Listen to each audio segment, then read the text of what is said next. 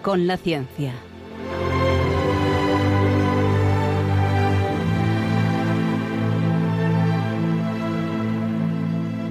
Dirigido por Javier Ángel Ramírez.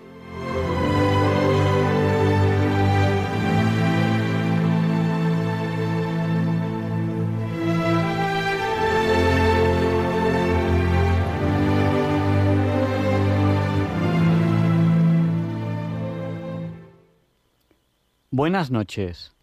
Estamos en Diálogos con la Ciencia, el programa para ti, que sabes que la verdad existe y la buscas. En Radio María, gracias a Dios, todos los viernes en sus dos primeras horas. Hoy, al fin, si todo va bien, porque la semana pasada lo intentamos y no pudo ser, contactaremos con un ingeniero español que la semana pasada estaba en Estados Unidos y esta semana tenemos la suerte de que está en España, será más fácil contactar con él y con él hablaremos del telescopio James Webb. Hablaremos de la exploración espacial a través de telescopios y hablaremos de, muchas cosas. Enseguida tendremos esta entrevista que desde mi punto de vista va a ser interesante y creo que les va a gustar. Saben que aquí en Diálogos con la Ciencia pueden contactar con nosotros en cualquier momento. ¿Cómo? A través del WhatsApp del programa, el WhatsApp de Diálogos con la Ciencia, que el WhatsApp de Diálogos con la Ciencia es el del 8. ¿Cómo que el del 8? ¿Sí? ¿Cuánto es 8 por 8? 64. Pues el WhatsApp de Diálogos con la Ciencia es el 64 9 888871. Sí, son cuatro ochos y siete y uno también es ocho. Se lo repito, por si no tenían papel o bolígrafo a mano. 64 9 71. Saludamos, que nos, nos están saludando ahora a través del WhatsApp, a Rosario de Sevilla, Aníbal de Salamanca, Carmen y Pepe de Santander, Rafa de Grazalema, Plácida de Málaga, Pilar de Coria, Pedro de Logroño, Daniela de Palamos, Raúl de Santander e Inma de Zaragoza. Estamos echando de menos a Bienvenido, que nos saludaba siempre al principio. Espero que esté bien. Bienvenido, un abrazo muy fuerte, estés donde estés, y espero que, estés muy bien. Y hay otro oyente que nos está saludando justo, justo, justo ahora mismo. Bueno, bueno, tenemos ahora una pequeña avalancha de, saludos y a ver si somos capaces de, transmitirlo ahora en directo. Bueno, una, persona que nos dice que es Pepe y María Ángeles, que están de vacaciones, no, no, me han dicho de dónde. Pues un abrazo muy fuerte para, para ellos. Bueno, pues hoy tendremos esta, esta interesante entrevista en que hablaremos de exploración espacial a través de telescopios, sí, porque la exploración espacial se hace de muchas maneras. Y una de ellas es a través de los telescopios. Bienvenidos a Diálogos con la Ciencia, este programa para ti que buscas. Tendremos una serie de programas especiales para lo que es el verano de 2022, que ya ha empezado, pero en agosto van a ser especiales. Van a ser una serie de seis o siete programas, los cuatro de agosto y dos o tres de septiembre, ya lo veremos. Y va a ser una serie de programas especialmente veraniegos y con secciones nuevas que creemos que les van a gustar. Ya les anunciamos una sección nueva que va a ser sobre navegantes españoles, que le, llamaremos posiblemente a la sección algo así como navegantes del verano. Ya lo veremos. Y estamos preparando esos programas que creo que les van a gustar y los estamos preparando con mucha ilusión para ustedes.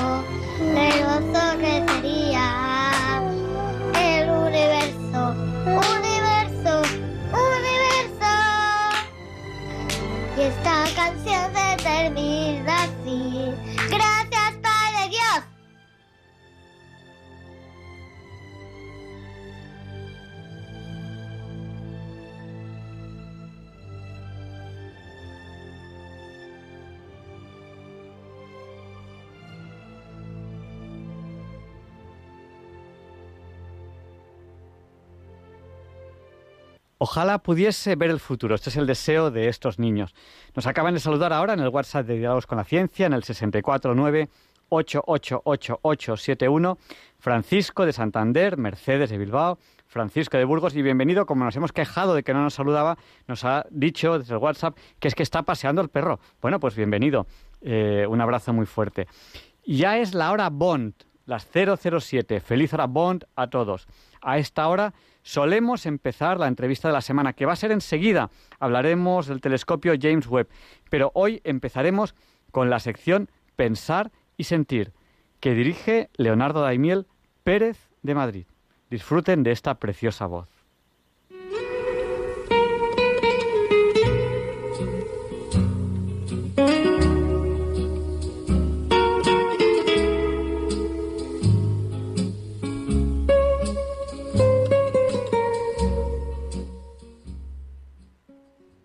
Buenas noches, queridos oyentes de Radio María.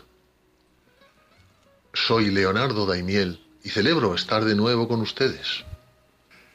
El pasado sábado, día 16, hemos celebrado la festividad de Nuestra Señora la Virgen del Carmen, patrona de marinos y pescadores, entre otros. Y mi amigo Rafael, andaluz, me ha enviado un precioso poema de José María Pemán, dedicado a la Virgen del Carmen que les voy a leer hoy en Pensar y Sentir. José María Pemán y Pemartín fue un escritor español, injustamente olvidado, que destacó como periodista, dramaturgo y poeta, además de notable orador. Hace tres días, el 19 de julio, se ha cumplido el 41 aniversario de su fallecimiento en Cádiz. Autor de varios libros de éxito, entre otros muchos hitos destacables de su biografía, mencionaré solo que fue presidente de la Real Academia Española, escritor de la serie de televisión El Séneca, muy popular en los años 60, caballero de la insigne Orden del Toisón de Oro, y autor de la letra del himno de España, que desde hace unos años está proscrito. En el poema que José María Pemán escribió a la Virgen del Carmen, que es también patrona y alcaldesa perpetua de la ciudad de San Fernando, se menciona la isla, patria chica de Camarón, de la cual vamos a recordar algo de su contexto. Desde luego es altamente recomendable visitar aquellos preciosos parajes que muchos de ustedes seguramente conocerán. El nombre de Isla del León era debido a la isla geográfica sobre la que se asienta la ciudad de San Fernando y también a la familia Ponce de León, que era la propietaria de la isla en el siglo XV. De hecho, la ciudad de San Fernando se llamó hasta 1813 Villa de la Real Isla de León y coloquialmente la isla. Esta preciosa zona, situada al fondo de la bahía de Cádiz, está rodeada de marismas y otros cauces y conectada por puentes de carretera y ferrocarril, de modo que a primera vista no se percibe que sea realmente una isla separada del resto de la provincia de Cádiz. Algunas veces les he comentado que en este programa hay ocasiones en las que el texto que les leo es más para sentir que para pensar. Y puede que este sea uno de ellos. Dice así. Cargadores de la isla, mecedla con suavidad, que lleváis sobre los hombros a la reina de la mar. Cargadores de la isla, esa que vais a sacar es la Virgen Marinera, que huele a marisco y sal. La que llamaban señora y capitana al rezar los abuelos que tenían claras almas de cristal bajo la recia envoltura de sus capotes de mar. La que apacienta las olas los días de tempestad. La que esta tarde de julio el crepúsculo honrará colgando nubes de grana por los balcones del mar. Yo la vi que estaba triste la señora en el altar. Su rostro llenaba el lirio de una palidez mortal. ¿Qué te pasa, mi señora, capitana de la mar, que más que Virgen del Carmen pareces de la piedad? Tres años hace Tres años que me estoy sin ver la mar, sin oler las algas verdes y sin ver la claridad. Mis hijos, los de la isla, ya no me quieren sacar. No lloréis, señora mía, que dice un viejo refrán, que la fortuna y el sol igual vuelven que se van. Cargadores de la isla, marineros de la mar, la señora estaba triste. Si la queréis consolar, cuando la saquéis, mecedla de esa manera especial, hecha de tango y ternura y de vaivenes de mar, como se mecen los santos desde los puertos a acá, como no saben mecerlos en ninguna parte más. Tú, cargador, que no sabes rezar la salve, quizás si cuando la saques meces el paso con buen compás, aunque no sepas la salve, Dios te lo perdonará. Que mecer así a la Virgen ya es un modo de rezar.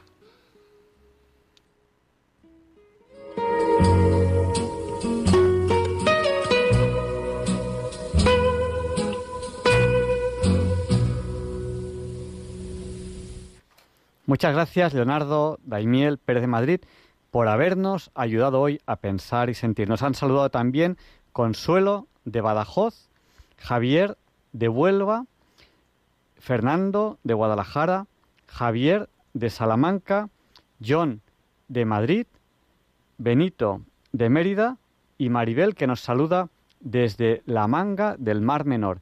Y sin más dilación, vamos allá con la entrevista de la semana.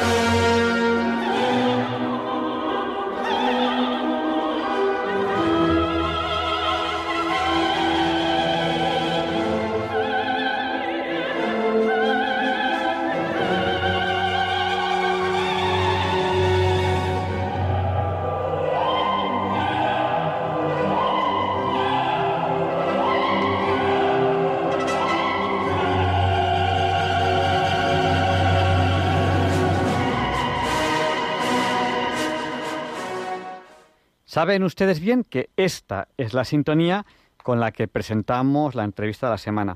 Es un honor para mí tener hoy aquí en el programa a Javier Herrero, Él es eh, doctor ingeniero aeronáutico español que trabaja en Estados Unidos. Él se especializó en aeronaves y ha trabajado, si no me equivoco, en varias empresas. Me parece que es en Beechcraft, en Cessna y actualmente está trabajando en Boeing. Eh, buenas noches, Javier. Hola, buenas noches, Javier Ángel. ¿Me oyes bien? Te oigo bien y muchas veces contactamos contigo cuando estás en Estados Unidos. Y hoy tenemos la suerte de que te hemos pillado en España. o sea que nada, la conexión es más fácil que la que intentamos la, la, semana pasada. Eh, hoy no queríamos hablar contigo de aviones, aunque tenemos programas muy interesantes que, hacer de aviones, porque estás siempre en, la punta de lanza, en lo que es la investigación puntera en aviación y tienes que contarnos muchas cosas. Pero hoy queríamos hablar contigo de la novedad que está representando este telescopio espacial que se llama eh, James Webb. Eh, bueno, ¿por ¿por dónde empezamos? empezamos hablando del telescopio, empezamos a hablar de los antecesores, empezamos a hablar de cómo se explora el espacio eh, con telescopios y radiotelescopios, o empezamos hablando de quién es James Webb. Es que tenemos tanto de qué hablar. ¿Por dónde empezamos, Javier? ¿Qué nos propones? Pues me, parece bien que, como dices, que empecemos por eh, comentar quién era James Webb, que eh, es el que le da nombre al telescopio, porque muchas veces eh, no, no, no, estamos familiarizados con estos nombres de, que se les dan a las cosas y oímos Webb, Webb y decimos que se llama Webb, ¿no? Es, ¿Está relacionado con la tela de araña o no? Pues no. El telescopio se llama James, James Webb, que era el nombre de una persona, eh, por la misma razón que el Hubble se llamaba Hubble por un, astrónomo que, era Edwin Hubble. Y James Webb no es un astrónomo, pero era, como muy bien comentaste, Javier Ángel, eh, un, administrador de la NASA. El, el, administrador durante la crítica era desde 1961 a 1968. La, el crítico periodo de la NASA durante el cual el, Apolo, el programa Apolo se desarrolló, el programa Apolo que fue el que llevó eh, un, número de misiones a la Luna, ¿verdad? Empezando por el Apolo 11, fue el primero que alunizó, pero antes del Apolo 11, el Apolo 9 ya estuvo orbitando la Luna. En fin, eh, Webb se, se escribe W-E-B-B, y James, que es como James Bond, ¿no? Y la verdad es que yo lo encuentro un poco controvertido llamarle James Webb. Eh, es cierto que eh, él impulsó mucho la, observación espacial, pero realmente la figura histórica durante el periodo de la NASA del Apolo programa obviamente fue Werner von Braun, que fue el ingeniero jefe y arquitecto de, arquitecto del sistema espacial que fue el, el programa Apolo. Lo que ocurre es que Ah, y, además, Von Braun fue el, administrador de la NASA auténtico durante ese tiempo. Lo que pasa es que a, Von Braun, que era un refugiado nazi, no se le no se le quiere dar eh, muchos méritos precisamente por eso, ¿no? Porque fue un, un oficial de la SS que era el diseñador de las bombas V2 y V1 bajo el mandato de Adolf Hitler y entonces al terminar la guerra fue apresado y se lo llevaron a Huntsville, Alabama, que es uno de los, donde ahora tenemos uno de los campos de, Boeing y yo tengo varios colegas que trabajan allí. Y, me gusta ir a verlos allí a, al, a lo que se llama the Marshall Space Center, que es el, el, centro Marshall de la NASA, hoy en día de la NASA, donde Von Braun fue poco menos que apresado allí con su mujer y sus hijos y obligado a punta de pistola a diseñar primero el, el, Redstone Arsenal, los cohetes Redstone que fueron los primeros que empezaron a plantar cara a la, a la carrera espacial rusa. Y después, obviamente, cuando demostró el éxito en ese paso tan importante, pues ya se le puso a diseñar el Apolo, el programa Apolo con más, con más libertad personal. En fin, no sé, me podría estar hablando 30 minutos de Von Braun es una persona que admiro profundamente, aunque en el sentido moral siempre se le, reprochará que era un oficial de la SS, pero, pero un oficial de la SS que solamente diseñaba cohetes, no, no sacaba gente a punta de pistola por ahí. y, y, él en sus memorias dice que, la, que mm, él se apuntó como oficial de la SS porque se daba cuenta de que con el, con el terrible dominio político de los, de los nazis capitaneados por Hitler, era la única manera en la que él podía desarrollar su ciencia y, llegar a objetivos tangibles. En fin. son, momentos históricos eh, muy complejos, muy complicados. O sea, eh, Estados Unidos y Rusia luchaban por demostrar quién podía dejar caer sobre el otro una bomba. Entonces, el Sputnik, ese primer, ese primer satélite que orbita la Tierra, de alguna manera, el mensaje que está lanzando con ese bip, bip, bip, lo que te está diciendo es, puedo poner algo en órbita y dejártelo caer donde, donde me dé la gana. ese era el mensaje que hacía ese, ese bip, bip, bip. Son momentos históricos realmente muy, muy, muy complejos. Que, cada vez nos cuesta más entender porque cada vez, cada vez son, son, son más lejanos. Bueno, pues tenemos este telescopio, el, James Webb. Eh, quizá la podríamos comentar eh, un poco de qué va esto de la exploración espacial con telescopios. No es, yo en plan de broma al telescopio le llamo el tubo de la risa. Tengo, tengo eh, tres telescopios en casa. Uno, uno está un poco cegato, está, está mal, tiene, tiene el espejo mal y, no se ve bien con él, pero los otros dos se ve bastante bien. Y yo, claro, miro con el ojo, pero ya no se mira con el ojo. Hace muchos años que ya nadie mira con el ojo en los telescopios. ¿no? ¿Cómo se hace la exploración espacial con telescopios? Bueno, eh, sí hay exploración espacial con telescopios en el espectro óptico, ¿no? lo que llamamos el espectro óptico, que es de toda la, radiación electromagnética que se puede propagar en el espacio la que se detecta entre 400 nanómetros y 700 nanómetros, que es el espectro visible por el ojo. Ahí es donde normalmente los telescopios, todos los telescopios visuales, eh, ahí es donde operan, ¿no? Y todavía, todavía se utiliza mucho. De hecho, el Hubble es un, es un telescopio eh, mayormente en el espectro óptico, ¿no? Y, pero efectivamente, tradicionalmente hay tres maneras de mirar al espacio, dependiendo de cuál es la, el rango del espectro de, de radiación, de la frecuencia de la radiación electromagnética que estés eh, estés detectando a través de sensores, ¿no? Entonces, como decimos, entre 400 y 700, eso es el espectro óptico y son lo que se llaman los telescopios ópticos y te muestran imágenes como las verías detrás de la lente óptica. Eh, con frecuencias más bajas, es lo que llamamos las frecuencias infrarrojas, ¿no? Que son por debajo de los 400 nanómetros y, y, y que básicamente son emitidas por fuentes de calor. Entonces, cuando tú tienes un sensor que está detectando la imagen de una galaxia, pero no como se ve a través del ojo, sino como se ve por su huella de calor, es como, como lo que utilizan los militares en las gafas nocturnas, cuando van buscando blancos mm, y, y, ves esas imágenes que son como verdosas y se ve claramente que es un animal o es una persona, pero ahí lo que estás viendo, estás viendo eh, radiación electromagnética en el espectro infrarrojo, que significa que son frecuencias muy bajas y básicamente lo que estás haciendo es identificar eh, fuentes de calor. Entonces, ya tenemos visual, ya tenemos infrarrojo.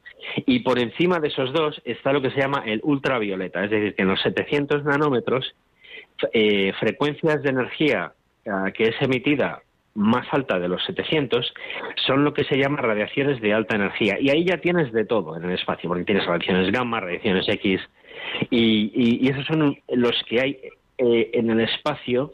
Se pueden detectar con otro tipo de observatorio, que es lo que se llama el observatorio ultravioleta, que en el caso de la NASA el, más notorio es el Chandra. Eh, hasta ahora el visual era Hubble y el, el infrarrojo más conocido era Spitzer. Estos tres eh, ya los llamamos observatorios, pero son satélites con mucha instrumentación, ¿no? Entonces, esas son las tres maneras tradicionales de eh, lanzar nuestra mirada al espacio y observar el espacio. Ahora bien, comentábamos tú y yo en la, cuando estábamos preparando esta entrevista, etcétera, que hay una cuarta y novedosa manera de mirar al espacio, que es a través de un sensor que detecta ondas gravitacionales, es decir, no detecta energía emitida eh, como radiación electromagnética, sino energía emitida como variaciones del campo gravitacional que se forma alrededor de todos los cuerpos del espacio. Ese es un nuevo tipo de observación. El sensor que se utiliza se llama LIGO, que es ah, las siglas LIGO, que es Laser Interferometry Gravitational Observatory. Hay siete de esos en el mundo, están, no están en órbita, están en el suelo, eh, de los cuales hay dos en Estados Unidos. Uno está en la, bajo la custodia de la Universidad de Louisiana, que es Louisiana State University, y el otro está donde vivo yo, en, ahí cerca de Seattle, en una localidad que se llama Hanford, en el estado de Washington y ese está bajo la custodia de Caltech, que es el, California Institute of Technology, y el líder del equipo LIGO de Caltech es un famoso físico teórico que se llama Kip Thorne, que a mí me gusta mucho leerle y escucharle porque tiene, tiene unos Es una persona muy humilde y en cierto sentido también religiosa y comenta muchas veces las maravillas que Dios ha creado, ¿no? Y pero tiene tiene una una intuición física eh, con la cual lo explica todo muy muy muy bien para para niños pequeños. Y me gusta mucho escucharlo y le, y sinceramente le creo en todo lo que dice. Y creo que cuando recibieron el premio Nobel de física en el 2018 por la primera detección de, de ondas gravitacionales eh, creo que fue un premio Nobel eh, claramente merecido. Es la otra persona fue un, un físico de MIT que, se llama John Schweitz, que es el que eh, ajustó los láseres que hacen la interferometría láser y el sistema de espejos que se utiliza para esa medición. a todo esto, el sensor que se utiliza para LIGO es un sensor que, utiliza, que ocupa un espacio sobre la Tierra en una llanura de un cuadrado cuyo lado son cuatro millas, es decir, es como un un espacio de 6 kilómetros cuadrados, el espacio que utiliza ese sensor para tener las longitudes de, rayo láser que se necesitan para ser capaces de detectar las, las tenues eh, variaciones de la, las ondas gravitacionales. Em, eh, como digo, hay uno, está ahí en, en Hanford, Washington, se puede visitar, yo he ido a verlo con mi hijo, se puede visitar el primer sábado de cada mes, lo abren, y básicamente lo que tiene es una instalación con unos rayos láser muy, muy largos, ya digo, son cuatro millas, y está basado en interferometría, es decir, que son dos láseres que se encuentran en una, en una angularidad de 90 grados y, eh, y están en contrafase. Entonces, como tú muy bien recuerdas, Javier Ángel, porque lo hemos discutido, cuando tú tienes dos fuentes de luz que están encontrándose en contrafase, eh, se cancelan completamente y, la, y el resultado es... Pues si, se cancelan es cero. Es, oscuridad, exactamente. Entonces se cancelan y es cero y el resultado son, dos fuentes de luz. Lo que tienes es oscuridad, lo cual es, una, es un fenómeno muy llamativo y es que tú tienes dos haces de luz que se encuentran en un espacio que es una cámara y, y en la cámara hay oscuridad absoluta. Sin embargo, cuando se produce la onda gravitacional que viaja a través del espacio y eh, acaba eh, pasando por la instalación donde están estos dos láseres, eh, las variaciones de la onda gravitacional provocan pequeñas diferencias en la interferometría y ya la interferencia no suma cero y entonces se producen unos pequeños destellos de luz y cuando se mide esa intensidad de luz frente al tiempo dan unas gráficas que eh, completamente caracterizan la vibración de la onda gravitacional. Y no sé si quieres seguir hablando de esto o, nos vamos al James Webb, porque yo puedo seguir hablando de cómo, de cómo se ha correlado ese experimento para obtener el premio Nobel, pero yo no sé si queréis ir a, ese terreno de, la, de, cómo cómo se observa el espacio con la onda gravitacional. Claro, tenemos que hablar de eso, lo que ocurre que da para, para otro programa entero, porque además ocurre una cosa, como es relativamente novedoso, vamos, es bastante novedoso, todavía no se sabe muy bien eh, hasta dónde se va a llegar, es decir, qué es lo que se va a poder observar. evidentemente hay una idea de partida, pero eh, podemos encontrarnos con sorpresas, con que estamos observando cosas. Oiga, pues, pues esto puede servir para, para esto. Todo lo que empieza, pues, pues al final nos, eh, se van descubriendo cosas y, se va viendo que sirve para, para mucho más. Tenemos que dedicar tiempo, un programa a, a, eso. Pero quizás centrémonos en el, en el James Webb. es un telescopio del que se ha hablado muchísimo hace dos semanas. Eh, digamos, que se hacían públicas esas eh, primeras imágenes.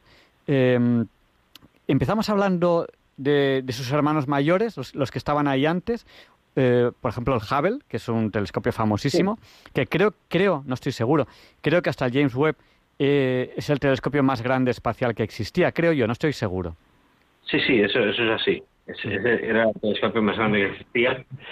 Y, pero bueno, tuvo 30 años de servicio eh, no exentos de, problemas, porque al principio un error de diseño eh, hizo que la lente sufriera de miopía y tuvo que tuvieron que ser varias misiones del Space Shuttle, ¿no? de, la, de la lanzadera espacial Columbia y otras, eh, que subieran ahí a arreglarlo hasta que ya se vio bien.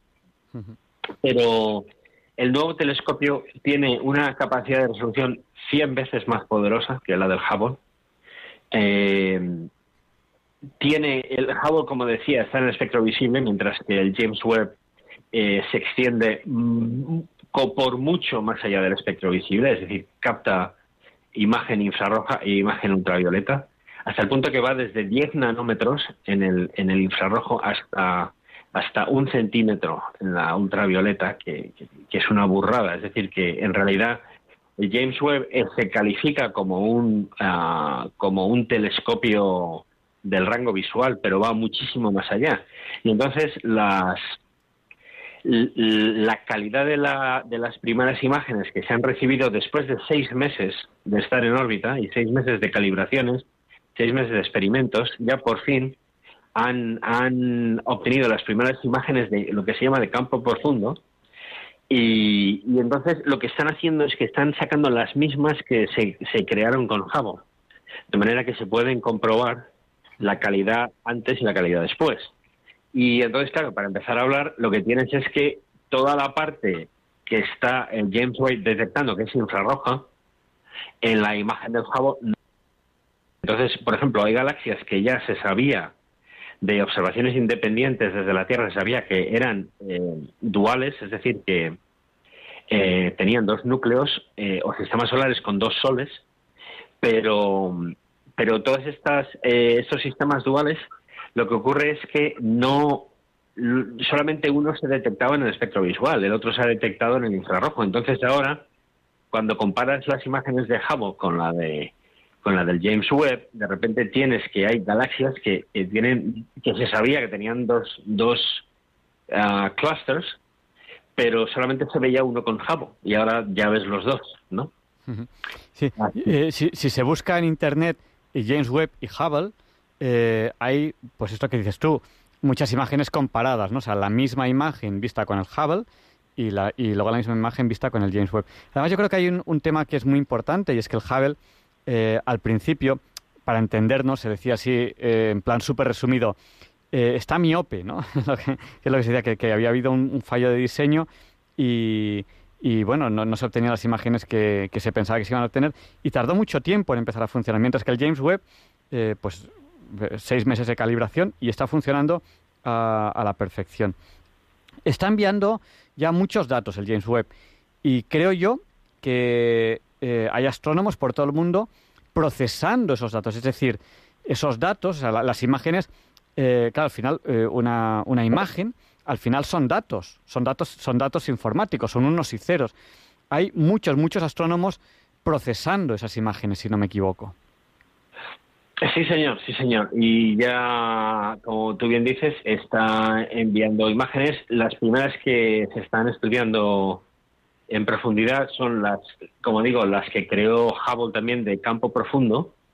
Y esas imágenes se obtienen a base de enfocar el telescopio a una zona del espacio muy pequeñita y, tenerlo ahí durante semanas, recibiendo la luz de esa misma zona del espacio para que se vaya superponiendo y, vaya ah, impresionando los, los sensores para tener una calidad de imagen cada vez mejor, ¿no? Porque va recogiendo más y más luz, ¿no? Entonces se pasa durante semanas eh, manteniendo con gran precisión el foco en ese en esa pequeña rendija del espacio, ¿no?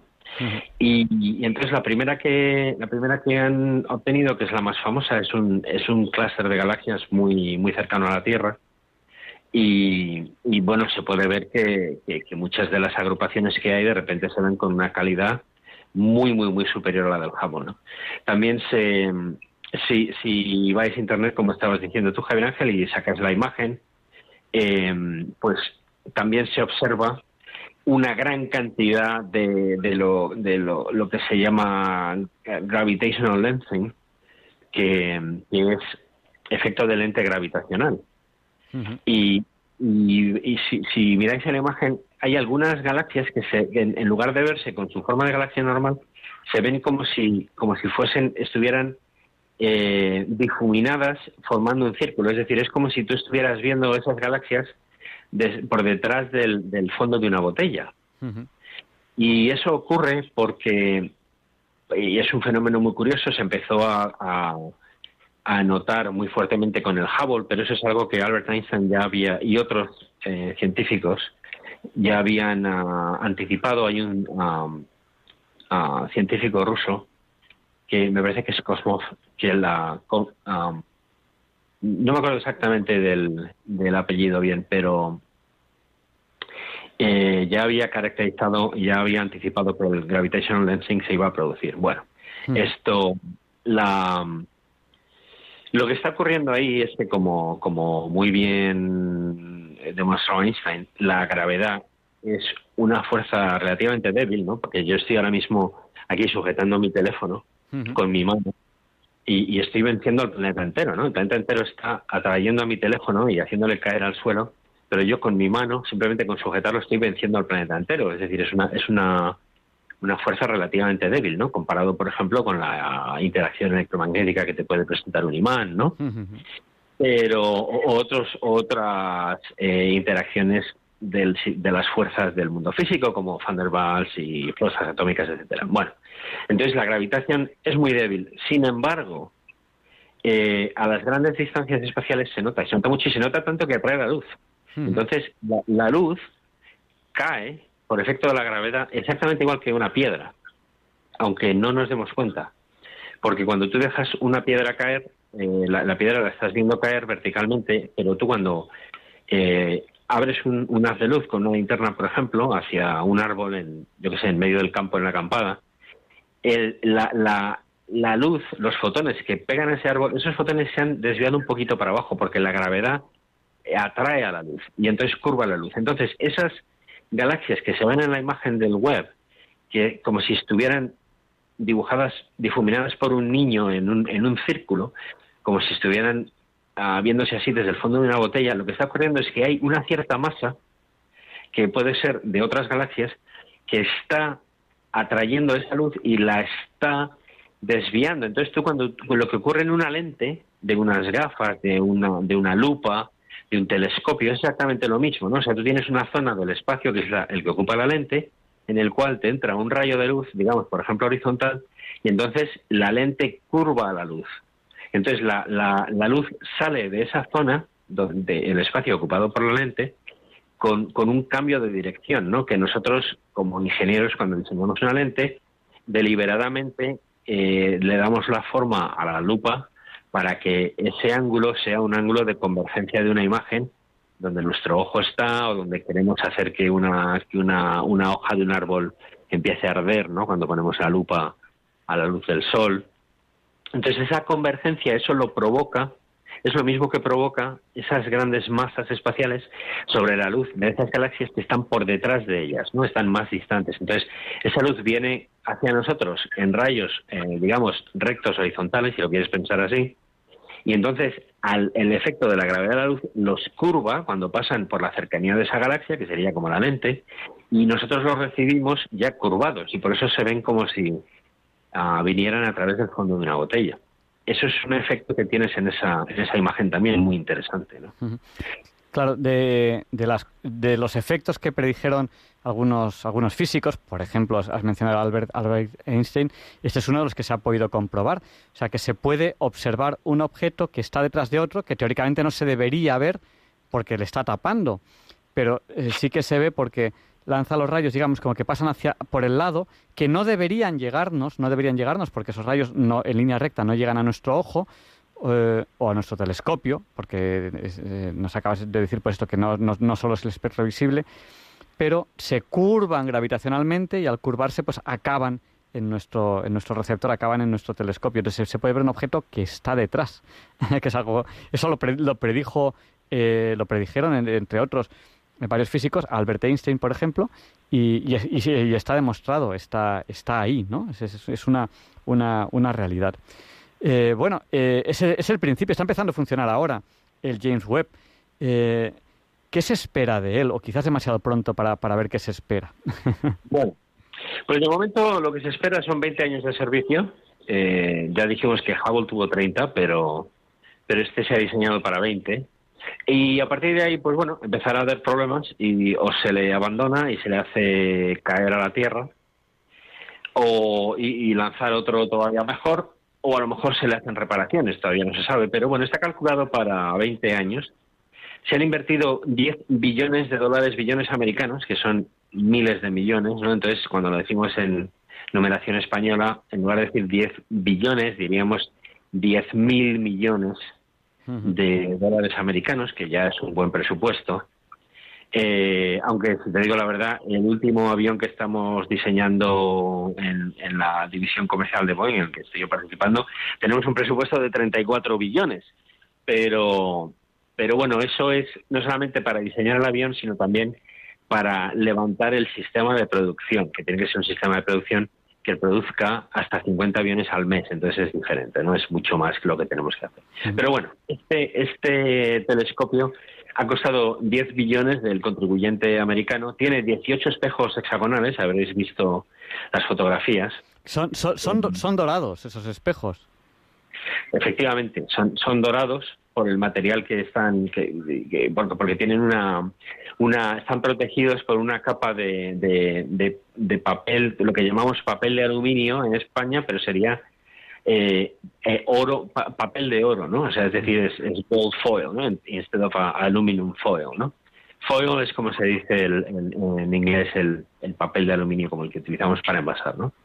y, y bueno, está situado, tiene, tiene un espejo que lo protege, eh, perdona, un, un, escudo que lo protege, eh, a los 18 espejos y toda su, toda su instalación, que mide 7 metros, la instalación de los espejos. Eh, como te digo, ese escudo de, papel de oro está para proteger de la radiación solar, básicamente, que es muy destructiva. Cualquiera de nosotros duraría literalmente minutos en el espacio expuesto a la radiación social. Y sería como un... Dime, dime. Que es uno de los problemas de los viajes espaciales. Dice, nos vamos a Marte. Dice, sí, seis meses. Ya, pero es que a los pocos minutos eh, los rayos cósmicos eh, nos han, perdón por la expresión, nos, eh, nos, nos, han matado, ¿no? Nos han el, o sea, no, no, aguantamos nada en el espacio precisamente por, por los rayos cósmicos. Exactamente, exactamente. Y por eso tiene ese color dorado, esos espejos están intentando abarcar lo más que puedan para, porque como es, como es un, un telescopio de, de, los que se llaman reflectores, yo no sé cuáles son los que tienes tú, Javier Ángel, yo el que tengo que tiene la, la base computerizada es un, un refractor, pero... Dime. Eh, los míos son newtonianos, son, son reflectores y no tengo base computerizada. Yo a mano... la, la historia de mis telescopios son muy curiosos. El primero de ellos, eh, había una chica en internet que decía, cambio un telescopio por algo que me pueda interesar. Entonces yo le envié una lista de cosas y no le interesaba nada. Yo digo, bueno, ¿qué quieres? Y me hice una bicicleta. Y, uy, bicicletas tengo muchas. Quedé con ella en Valencia y, le llevé tres bicicletas y digo, escoge una y me llevo el telescopio. Esa es la historia del primero. Y bueno, eh, son historias muy, muy raras las de, las de mis telescopios. Y eh, has hablado eh, has hablado también de, aviones, te, voy a cortar un momentín, te voy a cambiar de tema, de tema un segundo, sobre eh, el avión que, o, bueno, o, los, los, los, sistemas de aviación, porque no, no, solo es un avión, sino sistemas de aviación que estáis diseñando, que tenemos que hacer una entrevista este verano sobre, sobre eso. Como curiosidad, te diré, y se lo digo a los oyentes para que recen un poquito si lo consideran oportuno, que hoy, hoy viernes, a las 10 de la mañana me, me, examino de piloto. Tengo que renovar mi licencia en Cuatro Vientos o sea que, que nada, permito a los oyentes que recen por, por mí y, y, nada, y, es una curiosidad. Javier y yo los dos somos pilotos. Sí, sí señor, sí, señor. Y muy bien, pues quería, quería, dime Javier Ángel indicación de cuánto tiempo nos queda, porque yo con mucho gusto... Yo, yo, yo, creo que vamos a, eh, cuéntanos lo que consideres oportuno en dos o tres minutos y damos paso a los oyentes y tenemos que ir terminando ya la entrevista, porque es que el tiempo en la radio pasa volando y nos cuentas cosas tan interesantes y además abres tantos flancos que es decir, tenemos que hacer un programa de esto, tenemos que hacer un programa de esto. Sobre los aviones que estáis diseñando ahora en Boeing, que supongo que habrá cosas que son secretas y que no se pueden contar, pero lo que se pueda contar, tenemos que hacer un programa ahora, en verano, esos especiales de verano, porque son cosas que eh, lo poco que sé yo que estáis desarrollando es la aviación del futuro y me parece interesantísimo. Sí, señor, sí, señor, con mucho gusto. Con mucho gusto hablaremos de eso.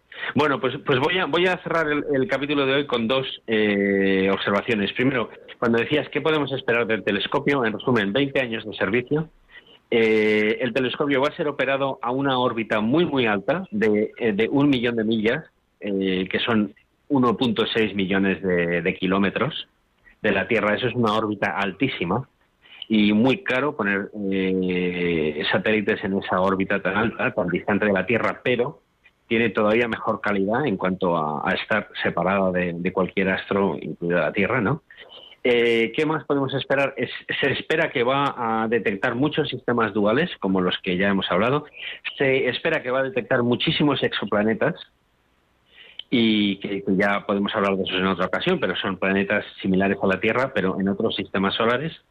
Y se, y se espera sobre todo una grandísima calidad en cuanto a datos e imágenes de campo profundo, que son los que nos valen para entender la naturaleza del universo y cómo se formó el universo y cómo eh, nuestro Señor decidió iniciar esta gran aventura que hemos tenido la grandísima suerte de vivir. Y, y además, cuando miramos tan, tan, tan, tan, tan lejos, estamos viéndolo, como nos estás explicando ahora, el, el, pasado, perdón. Claro, porque lo que estamos viendo es algo que ocurrió hace eh, miles o, incluso millones de años. Sí, señor. En particular, eh, los teóricos del Big, del Big Bang dicen 13 billones de años. Y de nuevo, el billón es en la numeración americana, que serían 13.000 millones de años, que realmente tampoco hace tantísimo tiempo, no es tanto como parece, pero bueno. Vamos a dar paso a nuestros oyentes. Si quieren participar ahora en el programa, tienen que llamarnos al 91 005 94 19. Se lo repito, por si no tenían a mano papel o bolígrafo. Eh, no les dé vergüenza llamar, porque alguno me, me dice por el WhatsApp, es que a mí me da vergüenza, porque que voy a preguntar yo si estáis hablando de cosas tan complejas, no les dé vergüenza llamar. El número al que tienen que llamar si desean participar ahora en el programa es el 91 005 94 19. y bueno, mientras recibimos esas primeras llamadas, eh, quizás nos puedas comentar muy, muy brevemente eh, ¿qué estáis haciendo ahora en Boeing? Porque yo sé que trabajas en muchos proyectos, pero siempre hay uno que es tu proyecto estrella, bueno, que no es tuyo porque, claro, trabajáis equipos enormes, o sea, cuando digo tuyo no estás ahí en el equipo, pero son, equipos de muchísimas personas. ¿En qué proyecto te, digamos, te sentirías a gusto para contarnos este verano como proyecto estrella? Porque cada vez que hablamos contigo me cuentas cosas que son absolutamente novedosas. Sí, pues eh, ahora tengo la grandísima suerte de, participar en un, de participar como especialista en un proyecto que, lo llamamos el Autonomy Machine Learning. Que eso significa eh, un, proyecto destinado a crear más autonomía en el avión, ¿no? Es decir, que podemos conseguir, por ejemplo, que de una tripulación de dos vaya a una tripulación de un piloto y, por supuesto, a drones que no tienen pilotos en absoluto eso es lo que se llama autonomy. Y luego lo que llamamos machine learning es una que es aprendizaje de máquina. Es eh, una serie de, pautas de programación de computación que se programan de manera que los eh, se puede entrenar a las computadoras para tomar decisiones en base a eh, en base a, datos previos que se han utilizado como datos para entrenar, es decir, que, la, que se puede hacer que la computadora aprenda a enfrentarse a situaciones. Entonces, este lo estamos haciendo con una Cessna Caravan, que es un, un avión como de nueve pasajeros, puede, entre nueve y doce, y es un monomotor de turbohélice de ala alta y bueno está dotado de muchísimos sensores y hay una hay un segmento del proyecto que es que el, que el, avión vaya solo desde el hangar hasta la pista de despegue y despegue solo sin que el piloto toque absolutamente nada y eso ya lo hemos hecho, ya hemos, lo hemos demostrado en varias ocasiones y es perfectamente seguro. Y, el, avión sabe las calles de rodadura en base pues a, mapas de Jeppesen, ¿no? de la información del aeródromo, y, las interpreta y en el momento que se le dice que se da el botón de adelante, se enciende el avión y sale por las calles de rodadura hasta la cabecera de despegue. Y todo en base a, indicaciones visuales y a interpretar eh, instrucciones de el controlador aéreo humano. ¿Y despega solo? Y despega solo, sí señor.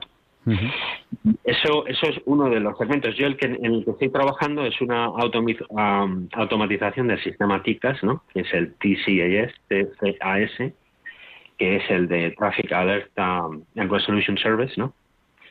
y básicamente es una, una automatización para que el avión, como robóticamente, eh, salga de situaciones de posible colisión aérea por, por coincidencia de ruta, ¿no? Eh, aviones que están progresando en ruta de colisión, se detecta y el avión por sí solo ejecuta una maniobra de evasión y el piloto lo único que hace es mirar y tiene un botoncito para, para abortar esa resolución robótica de la situación de peligro pero vamos, lo normal, lo que, lo que esperamos es que los pilotos nunca den al botón de abortar, ¿no? Y e, ese es otro. Eh, luego mm, tenemos otro que es un monitor que está encima de la, del panel de vuelo, que eh, en base a una cantidad masiva de información estadística, está asesorando al piloto durante la fase de aproximación final.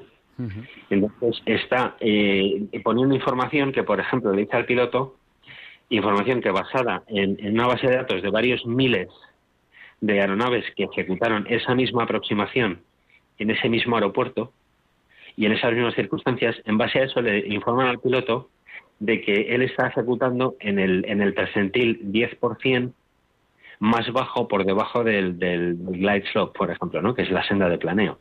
Entonces el piloto sabe que están comparando su, su ejecución de la aproximación para el aterrizaje con una base de datos de miles de pilotos que le hicieron antes y él está en el 10% que lo ejecutaron más cercano al terreno. Entonces, aunque todavía esté dentro de los mínimos que, la, que las agencias reguladoras han descrito, ese piloto sabe que está, él es, está incluido en el 10% de los pilotos que ejecutaron esa aproximación más próximos al terreno, con lo cual pues puede ser suficiente información pues para simplemente corregir la maniobra y hacerla un poquito más alta, ¿no? bueno, Así pues que bueno, sí. Pues pues son, temas interesantísimos. Si te parece bien, eh, tratamos estos temas en una, en una entrevista en, en verano. Sí, señor, con mucho gusto. Y bueno, ¿puedo decir una cosa antes de cerrar? ¿Cerramos ya o cómo lo tenemos oyentes? Eh, mira, tenemos una, una primera llamada que nos está entrando ahora, justamente, que nos está llamando al 91 005 94 19. es bienvenido, que nos llama desde Vilaseca. Buenas noches, bienvenido. Te hemos echado de menos al principio, lo hemos dicho, y luego me has dicho, es que estoy paseando, estoy paseando al perro. Eh, te agradezco porque... Un, segundo, que tengo que hacer un, tema, te corto un segundo. Vale, ya, Ya, ya, estás en antena otra vez, discúlpame, que tenía que, que, arreglar aquí una cosa para que Javier, para que Javier también estuviese en antena a la vez. De acuerdo, de acuerdo. Adelante, adelante, dime, dime. ¿Ya puedo hablar? Ya puedes hablar, ya estás en directo otra vez. Mira, que te agradezco porque no, no me, he despistado, he puesto los auriculares y me he entretenido por el camino y no he podido, porque no es lo mismo aquí en casa que en YouTube yo veo lo que lo que me interesa y eso y sigo lo que dice la gente y te quería dar gracias por, por, por haberte acordado de mí porque me ha hecho sentir bien. La semana pasada te echamos de menos, te pusimos falta. y otra cosa quería decir, que, que tu programa, el nombre de tu programa es muy importante, porque este señor que está hablando, eh, eh, nosotros somos incultos en el tema de la materia pero la física, la astrología, la química y todo esto es cultura también. Y que el ser humano, en vez de ser destructivo, que crea la fórmula para, para convivir mejor y que todos seamos hermanos y que se cante el himno de la alegría y lo mejor para todos.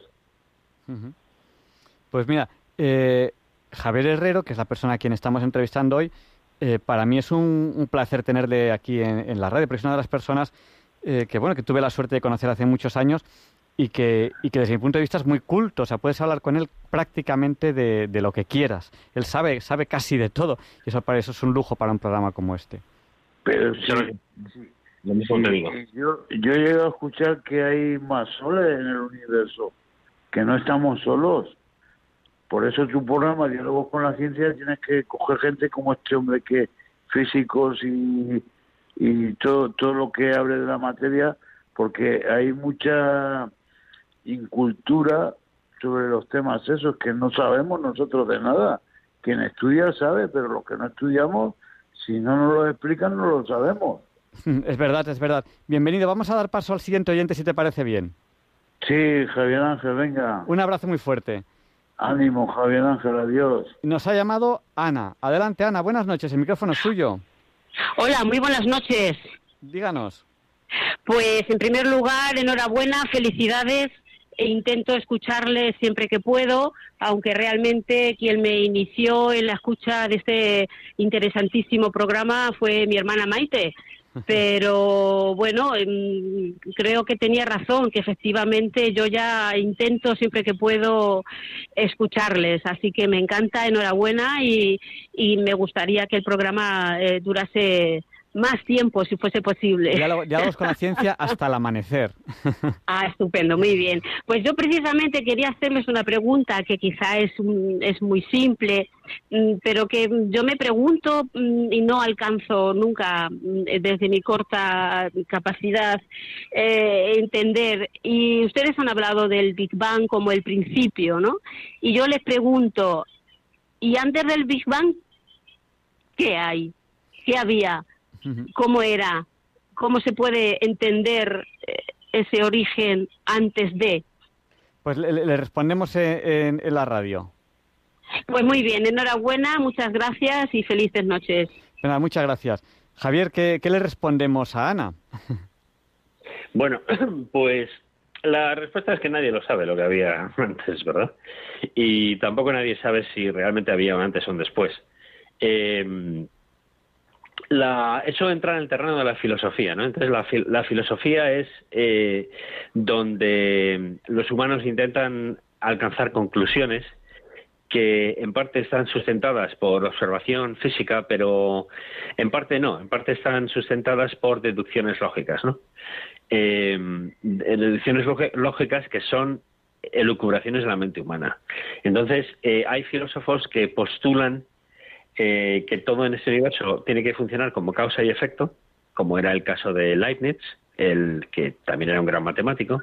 Entonces, para Leibniz no le cabía ninguna duda, Leibniz era muy cristiano y no le cabía ninguna duda de que toda, todo efecto tenía una causa. Entonces, si empiezas a ir hacia atrás, terminas en el Big Bang y detrás del Big Bang, ¿quién está? Pues estaba Dios. Y entonces Dios en sí mismo no se consideraba Dios era una, lo que ellos decían era una, una persona, una personalidad autocontenida, que significa que era el único que no necesitaba una causa para ser el efecto de esa causa. Ah, el, el, hecho cierto es que nadie lo sabe, todo el mundo puede lucubrar, pero los que nos consideramos creyentes sabemos que alguien sabe la respuesta y ese es el creador y algún día nos reuniremos con él y nosotros también sabremos la respuesta. ¿Tú qué crees? Eh, bueno, yo lo que, lo que los físicos en general, cuando digo los físicos no me refiero al 100%, pero en general tienden a, expresar este respecto, es que el espacio y el tiempo son consecuencias de la materia. Y la materia, entre comillas, se crea en el Big Bang. Entonces, no había espacio, no había lugar para colocar las cosas antes del Big Bang. No había tiempo. Entonces, no se puede hablar de antes del Big Bang porque el antes es una característica temporal y como el tiempo aparece, no ahora no voy a decir se crea, voy a decir aparece en el Big Bang, pues eh, es, eh, digamos, absurdo plantear que había antes, porque no había, no existe antes del Big Bang. es un poco lo que, lo que apuntan los físicos en general. Cuando digo los físicos no es el 100% de los físicos, pero en general eh, van por ahí los tiros de lo que a fecha de hoy se está creyendo a, ese respecto. Eh, damos paso al, siguiente oyente. Pues damos paso a Merche. Buenas noches, Merche. Díganos, el micrófono Hola, suyo. Buenas noches, soy Merche Bilbao. Díganos. Bueno, pues yo le quiero felicitar por el programa, que está muy interesante, aunque yo no entiendo, pero es que me gusta escucharles, porque tienen unos programas siempre preciosos. Y nos acompaña mucho y, nos vamos formando más. Y bueno, yo soy creyente, entonces también creo que, que lo sabremos el día que, que vayamos al cielo, ¿no? A, encontrarnos con el Señor y que nunca se va a saber todo, todo, porque somos limitados, ¿no? Bueno, pero que la ciencia avanza, sí. Eh, y también quería decirle, pues, aprovechar para, para pues para los niños que, que están siempre ahí en, en ese programa, pues que descansen estas vacaciones y que Dios los bendiga a todos. Ahora, ahora están de, de campamentos con los scouts. bueno, yo soy monitora escolar, por eso digo que yo mi límite de saber, pues yo soy de niños, trabajo con niños y ahora también estoy de vacaciones, pero por eso digo que yo de ciencia y eso nada, pero pero que me gustan mucho los programas que hacen ustedes. Pues muchas gracias. María la escucho siempre. Muchas gracias, Merche. Un abrazo. Un abrazo y agur, ¿eh? Que Dios los bendiga. Agur, buenas noches. Adiós. Y vamos a dar paso a María. Buenas noches, María. Díganos, el micrófono es suyo. Un segundo. Buenas ah, noches. Díganos. Pues nada, que todo lo que dicen es maravilloso. Y con la ciencia tan grande que hay hoy. Pero si yo que estoy sola y me estoy pensando que tanto dinero como acaba de ese señor de nombrar, que yo no sé eso ni cómo se debe de cómo, se cuenta. Y que se estén la gente muriendo de hambre, mm, eso me duele.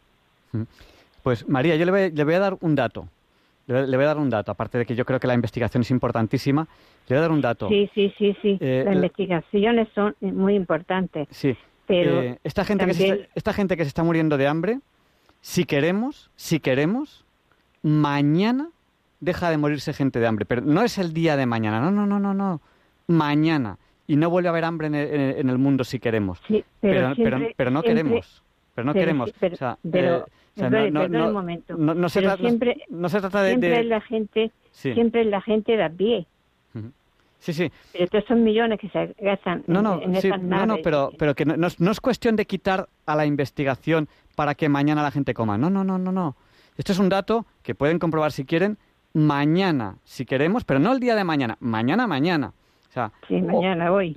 Sí, ya hoy, ya hoy. Viernes, viernes 22 de julio. Si queremos, comemos todo el planeta y, y a partir de ahora todos pero no nos interesa y no hace falta quitar la investigación para eso. Mañana tenemos los recursos. Otra cosa es que no nos interesa. O sea, hay, hay unos intereses de que, de que interesa que haya gente que se esté muriendo de hambre. Sí, pero, claro. pero esto lo decimos mucho en diálogos con la ciencia. El hambre en el planeta no es un tema de, es un tema de que, de que por desgracia, por desgracia. Pero que yo que veo a un niño que le miden el sobracico. Sí, sí. Que no Pero eso, no se soluciona, eso no se soluciona quitando la investigación. Eso se soluciona con voluntad de que eso deje de ocurrir, que es lo que es lo que falta. sí, pero que mm, esos son los políticos los que tengan que venderse en eso. Bueno, y eh, nosotros también tenemos ahí mucho que decir, ¿eh? o sea que eh, tenemos que empezar a nosotros a poner las cosas en su sitio para que los políticos empiecen a poner las cosas en su sitio. O sea, somos nosotros también responsables. No, no les echemos la culpa a los políticos. Nosotros también somos responsables de que tenemos que exigir que mañana deje de haber hambre en el planeta, porque puede haberlo mañana, ¿eh? O sea, no... Porque hay muchísima hambre y, más que va a haber con, con esta sequía tan grande que hay. Muchas gracias, María. Yo mm, estoy de verdad asombrada. Me gusta mucho su, programa que lo oigo todas las noches. Oigo Radio María, y fui voluntaria y también voluntaria de la Cruz Roja. Mm, así que me gusta todo lo que tiene en Radio María. Pues muchas gracias, María. Y a usted siempre lo oigo casi todas todas las noches. Gracias. Eh, damos paso a la siguiente llamada, si le parece. Vale, muy bien, muchas gracias. Buenas noches. Ya, ya es un poquito más de la una, damos paso a, Javier. Buenas noches, Javier. Adelante, el micrófono es suyo. Buenas noches, eh, Javier. Eh, bueno, enhorabuena, Javier Herrero, seguidor total de él. Y, a ti, Javier Ángel, que mañana serás piloto, si Dios quiere. Bueno, ya, ya eh, lo soy con la licencia caducada, me caducó la licencia, soy un poco, soy un poco desastre. Pues te la renovarán, seguro, seguro que sí. Enhorabuena por, por el programa. Una pregunta un poco, mm, no sé si es de ciencia ficción.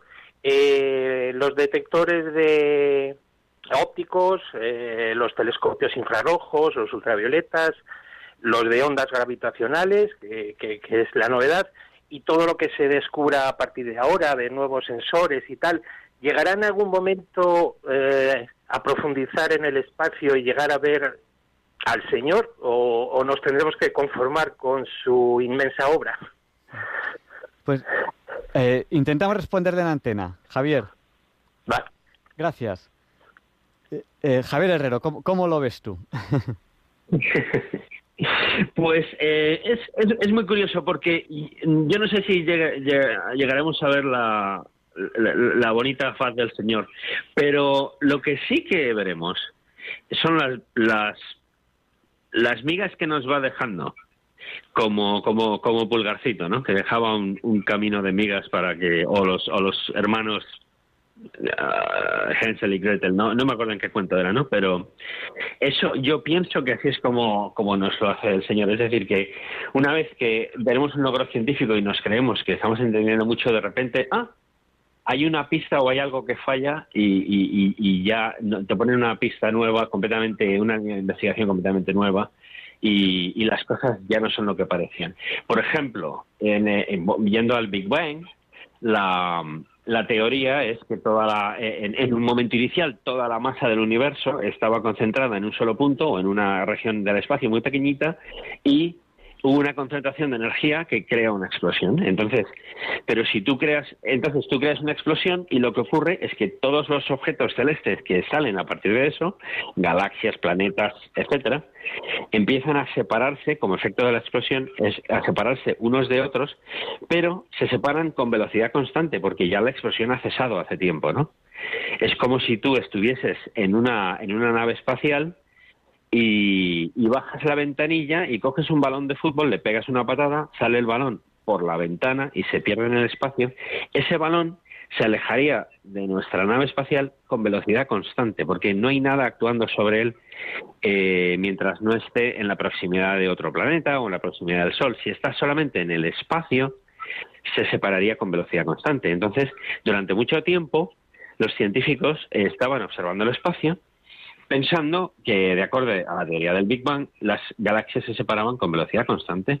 Entonces, eso era eh, manifestado por, la, por lo que se llama el desplazamiento al rojo del efecto Doppler, que es que la luz, en lugar de verse blanca, la luz de esas galaxias, se veía ligeramente teñida de rojo. Y eso significa, es, es el efecto Doppler, es como cuando tú estás al lado de la vía de un tren y pasa el tren y el tren suena y cuando te pasa te rebasas una ¿no? eso es porque la frecuencia de la, del sonido emitido es alterada por el movimiento del objeto, ¿no?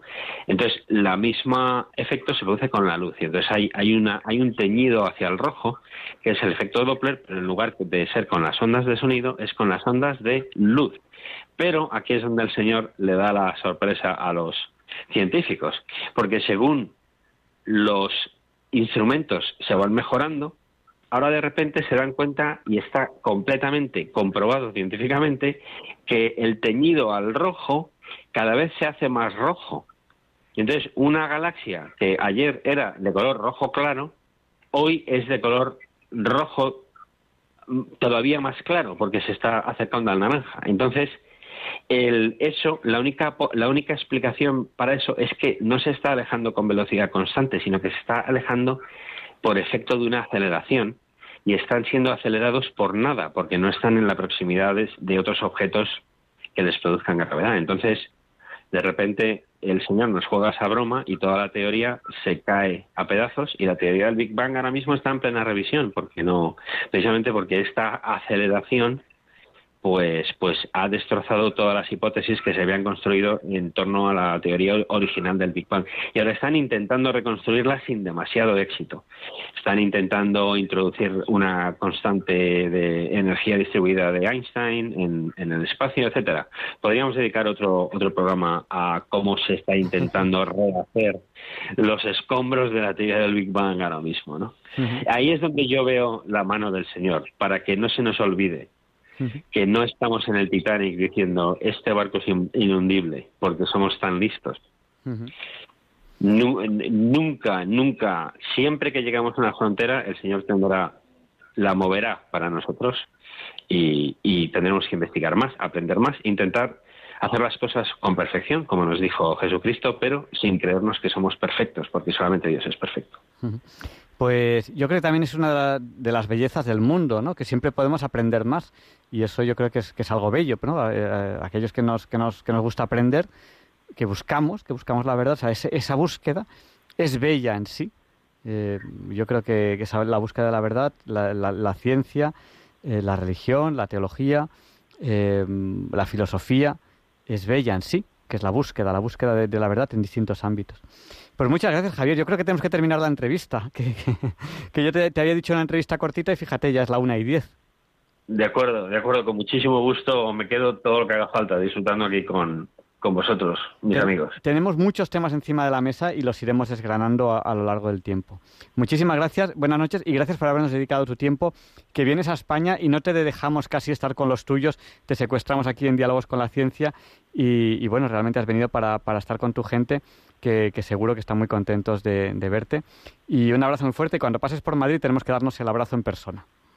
De acuerdo, igualmente, Javier Ángel. Un abrazo a todos. Hasta luego. Gracias. Y, a, continuación, Luis Antequera nos explica por qué hoy, 22 de julio de, de 2022, no es un día cualquiera. It's a lovely day today, and whatever you've got to do, I'd be so happy to be doing it with you. But if you've got something that must be done, and it can only be done by one, there is nothing more to say. Except it's a lovely day for saying it's a lovely day.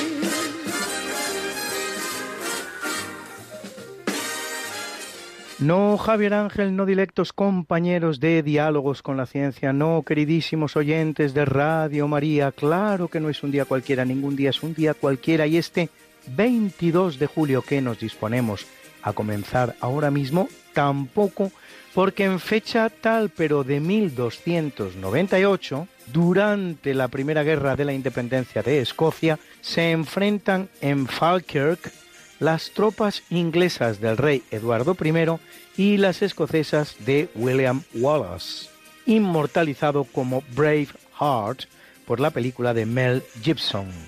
La victoria de los ingleses no dejará a Wallace más alternativa que la guerra de guerrillas, que desarrollará durante siete años, hasta que es atrapado y ejecutado mediante el terrible procedimiento inglés del hanged, drawn and quartered colgado, arrastrado y descuartizado.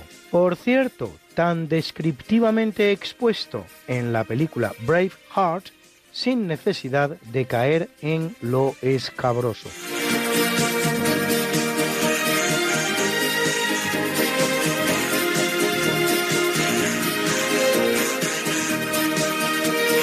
En 1342 tiene lugar la inundación del Día de María Magdalena, una de las más grandes recogidas por los escritos entre las ocurridas en Europa. Los ríos Rin, Mosela, Danubio, Elba y muchos otros inundan ciudades como Colonia, Maguncia, Frankfurt, Würzburgo, Ratisbona, Passau, Viena, la región de Carintia y el norte de Italia.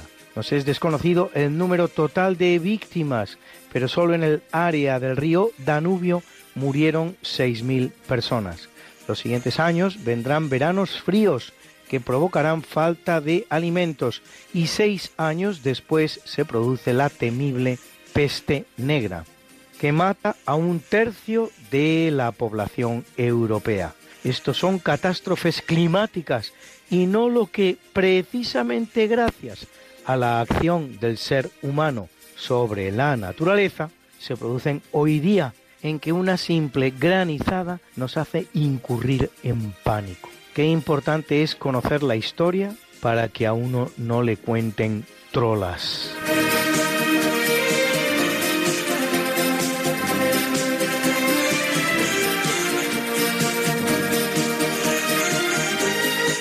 Y es una fecha catastrófica para Napoleón en el marco de la invasión de España, porque en 1808 en Bailén, en la provincia de Jaén, la Grande Armée de Napoleón sufre su primera derrota a manos del general español Castaños.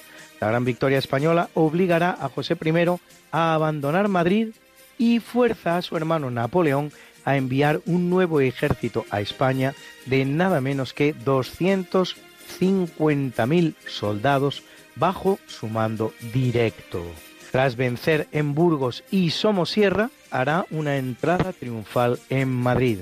Y en 1812, en la batalla de Arapiles, en la provincia de Salamanca, tiene lugar la derrota de las tropas francesas a manos de las hispano-británicas, comandadas por el duque de Wellington. Como consecuencia, los franceses abandonan el sitio de Cádiz y se repliegan a Madrid, lo que anticipa el desenlace de la guerra y la derrota francesa, hasta el punto de que el ejército hispano-británico incluso entrará en suelo francés, disputándose la última batalla de la guerra en Toulouse el 10 de abril de 1814.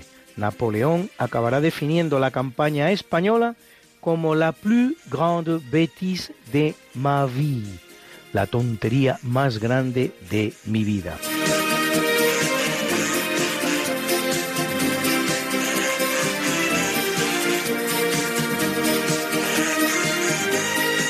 En 1910, a orillas del río Pola, en Rusia, el gran escritor ruso León Tolstoy pierde muchos manuscritos de su obra al declararse un incendio en su casa, Yasnaya Poliana. León Tolstoy, de condición aristocrática, había nacido y vivido allí y en ella será enterrado. Declarada museo inmediatamente después de su muerte, este contiene los efectos y muebles personales de Tolstoy, junto con su biblioteca de 22.000 volúmenes. Allí escribe Guerra y Paz y Ana Karenina y funda una escuela para los niños de los campesinos. Durante la Segunda Guerra Mundial, la finca será usada como cuartel por los soviéticos y abandonada debido al avance alemán evacuando los objetos más preciosos. La casa y la tumba de Tolstoy serán atiborradas de dinamita y transformadas por los soviéticos en una auténtica mina terrestre lista para ser volada en cuanto la ocuparan los alemanes. Pero estos descubrieron los explosivos y los desactivaron, respetaron el lugar y lo abandonaron sin destruirlo.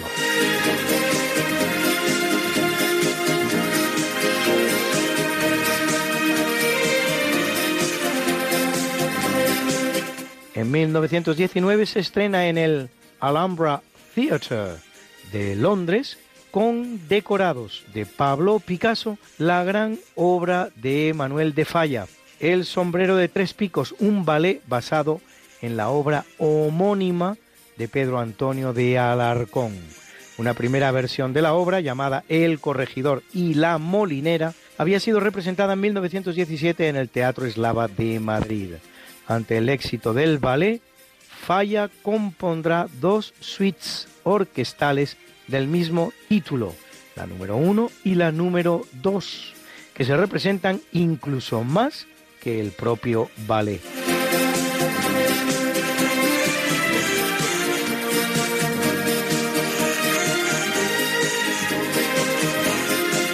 En 1933, el norteamericano Willie Hardeman Post aterriza en Nueva York después de dar la vuelta al mundo en solitario en su avión Lockheed Vega y cubrirla en un tiempo de 7 días, 18 horas y 49 minutos. Dos años después intentará volar desde el Polo Norte hasta la Unión Soviética, junto con el conocido humorista Will Rogers, falleciendo los dos en accidente al estrellarse su aeroplano en Alaska el 15 de agosto.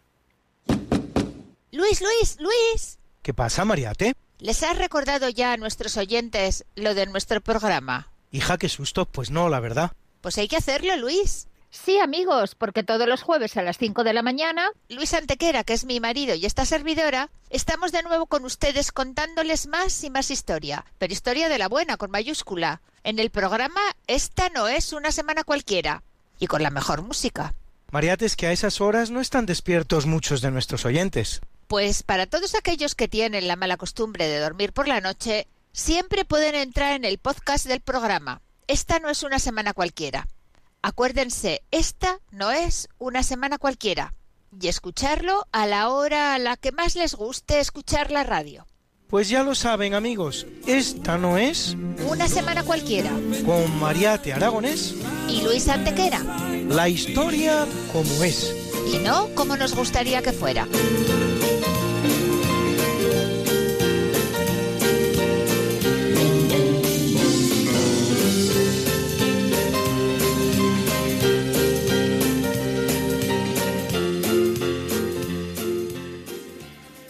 En 1943, en el marco de la Segunda Guerra Mundial, las tropas de los aliados anglosajones, Estados Unidos y Reino Unido, comandadas por el general estadounidense George S. Patton, toman la ciudad siciliana de Palermo, brindando a los aliados un punto de apoyo fundamental para la apertura de un nuevo frente de guerra en Europa que tanto venía reclamando Stalin y la invasión de Italia. Solo tres días después, Mussolini es detenido y mes y medio después, el 8 de septiembre, Italia se rinde a los aliados, aunque los alemanes consiguen retener una porción del país al norte, con la que constituirán la llamada República de Saló, con Mussolini rescatado por los alemanes de su prisión al frente.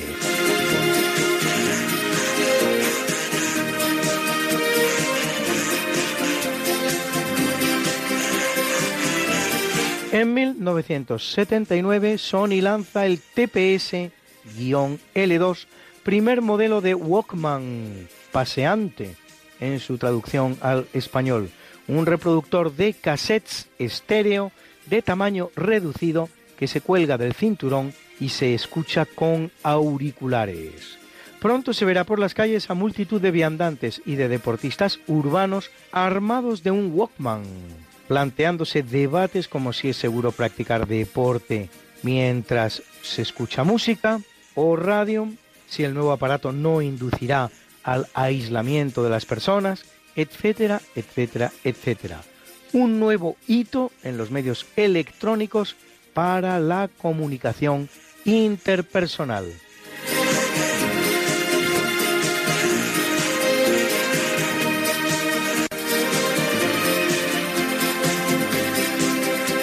En 2005, la alpinista austríaca Gerlinde Kalterbrunner corona el Gasherbrunn 2 y logra su octavo 8000. Se llama 8000 a las montañas de todo el mundo de más de 8000 metros de altitud, igualando así el récord que entonces poseía la española Edurne Pasaban. Edurne, no obstante, perseverará convirtiéndose el 17 de mayo de 2010, al ascender el Shisha Pangma, en la primera mujer en la historia en ascender los 14 miles del planeta y la vigésimo primera persona, incluyendo también a los hombres. Los 14 miles del mundo son los siguientes. El Everest con 8.848 metros, el más alto de todos el Makalu, el Cho-Oyu, el Lotse, el Gasherbrum 1, el Gasherbrum 2, el K2, el Nanga Parbat, el Broad Peak, el Daulahiri, el Manaslu, el Kanchenyunga, el Annapurna y el Shisha Pangma. Bruna, Bruna, nació María y está en la cuna, nació de día, tendrá fortuna, bordará la madre su vestido largo y entrará a la fiesta con un traje blanco. Y será la reina cuando María cumpla 15 años. Te llamaremos Negra María, Negra María que abriste los ojos en carnaval. En el capítulo del natalicio nace en 1478 Felipe de Habsburgo, hijo de Maximiliano I, emperador del Sacro Imperio Romano Germánico y casado con Juana de Castilla, rey de Castilla desde el 24 de noviembre de 1505, en que firma la llamada Concordia de Salamanca con su suegro Fernando el Católico, aunque apenas reinará como tal diez meses por morir prematuramente el 25 de septiembre de 1506, a los 28 años de edad, por una pulmonía sobrevenida después de jugar un juego de pelota en Burgos, en un día de extrema frialdad, aunque llegaron a circular rumores sobre un posible envenenamiento, asume a su muerte la regencia de Castilla el cardenal Jiménez de Cisneros. Felipe es el primer monarca de lo que será una larga dinastía, conocida como la de los Austria o los Habsburgo españoles, que dará a España cinco reyes y con él seis, cada uno de los cinco los monarcas más poderosos del mundo en su momento, Carlos I, Felipe II, Felipe III, Felipe IV y Carlos II, una dinastía que reina en España 196 años, entre 1504 y 1700.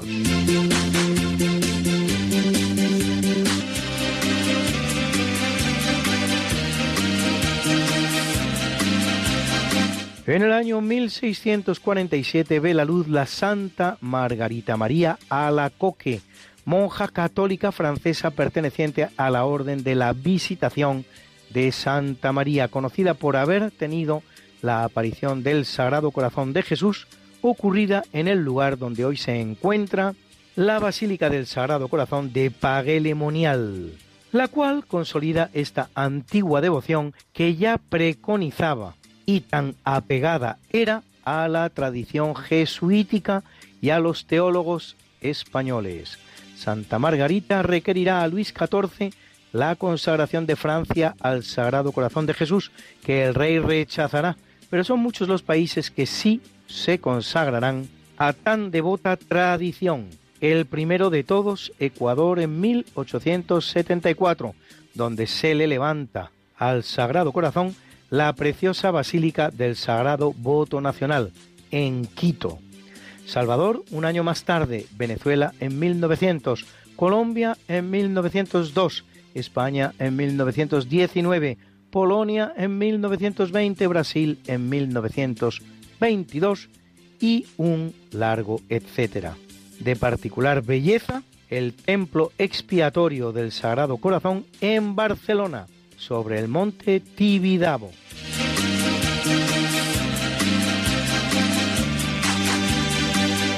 En 1887 nace el alemán Gustav Hertz, Nobel de Física 1925 por sus estudios sobre el paso de electrones a través de un gas. En 1888 lo hace el ucraniano Selman Waxman, Nobel de Medicina 1952 por el descubrimiento de la estreptomicina, que en realidad había hecho su discípulo Albert Schatz. Segundo antibiótico de utilidad para los tratamientos humanos después del de la penicilina, que debemos, como se sabe, a Alexander Fleming.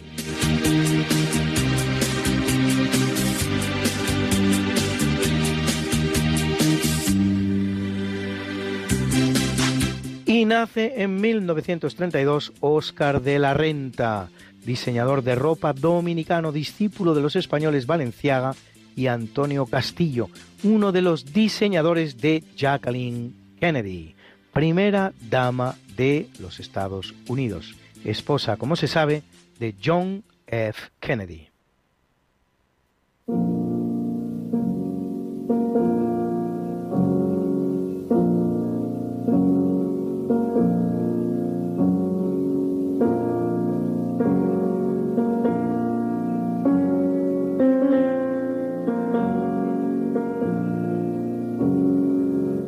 En el capítulo del obituario, en el año 1454 muere Juan II, hijo del rey Enrique III el Doliente y de la reina Catalina de Lancaster, rey de Castilla que lo es nada menos que 48 años, aunque 13 de ellos sometido a diversas regencias de su madre y de su tío Fernando de Antequera, el cual se valdrá para su reinado de los servicios del famoso don Álvaro de Luna, al que terminará ajusticiando por influencia de su segunda esposa, Isabel de Portugal, y padre de dos reyes de Castilla, Enrique IV, llamado el Impotente, y la gran reina de España, Isabel la Católica, así como tío de otro gran rey, Fernando el Católico.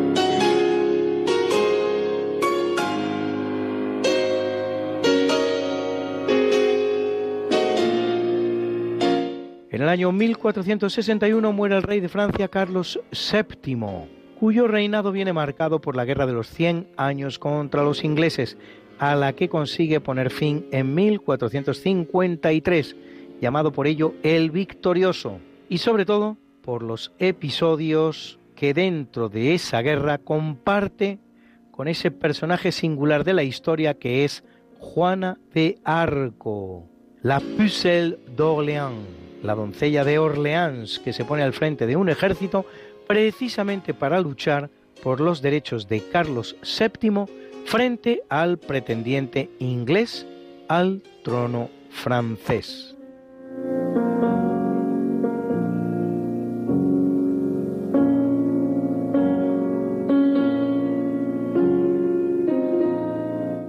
Abandona el mundo en el año 1746 Giuseppe Piazzi, astrónomo, sacerdote y religioso teatino italiano, fundador del Observatorio Astronómico de Palermo y descubridor de Ceres, planeta enano y el objeto astronómico más grande del cinturón de asteroides, región del sistema solar que se encuentra entre las órbitas de Marte y Júpiter, que descubre precisamente con el telescopio de círculo vertical del observatorio de su fundación.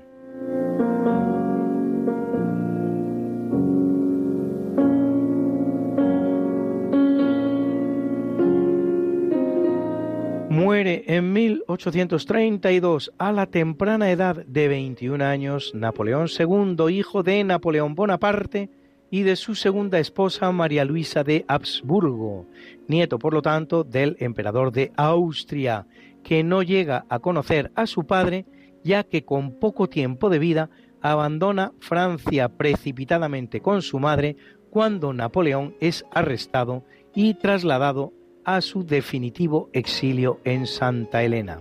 Recibirá una educación completamente austríaca que le llevará incluso a ignorar durante mucho tiempo que es el hijo de Napoleón.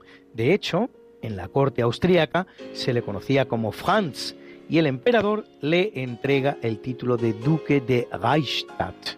Y hay quien le atribuye la paternidad del futuro emperador Maximiliano de México, oficialmente hijo de Francisco Carlos de Austria, lo que explicaría la elección de su persona por Luis Napoleón III para un proyecto, el del Imperio mexicano, que era enteramente francés.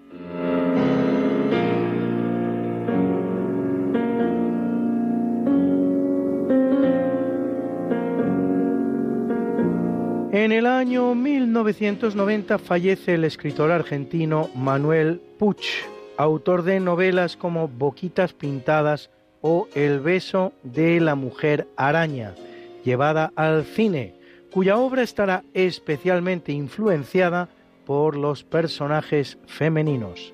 Y fallece en el año 1968 Giovannino Guareschi, escritor, periodista e historietista italiano de inspiración católica, padre del inefable personaje Don Camillo y su antagonista, el alcalde comunista de un pequeño pueblecito, Brescello, el aguerrido, pero en el fondo bondadoso y humano, Peppone. Qué linda está la mañana en que vengo saludarte. Venimos todos con gusto y placer a felicitarte. El día en que tú naciste, nacieron todas las flores. En la pila del bautismo cantaron los ruiseñores ya viene amaneciendo, ya la luz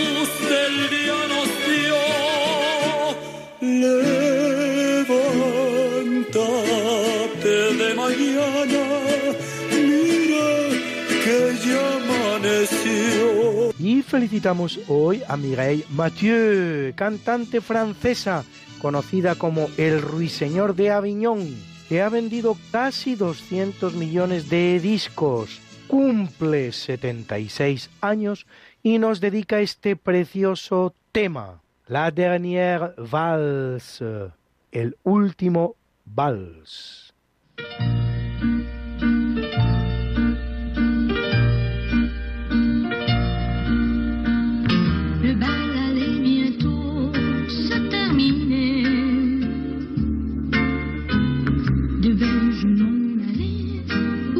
wasting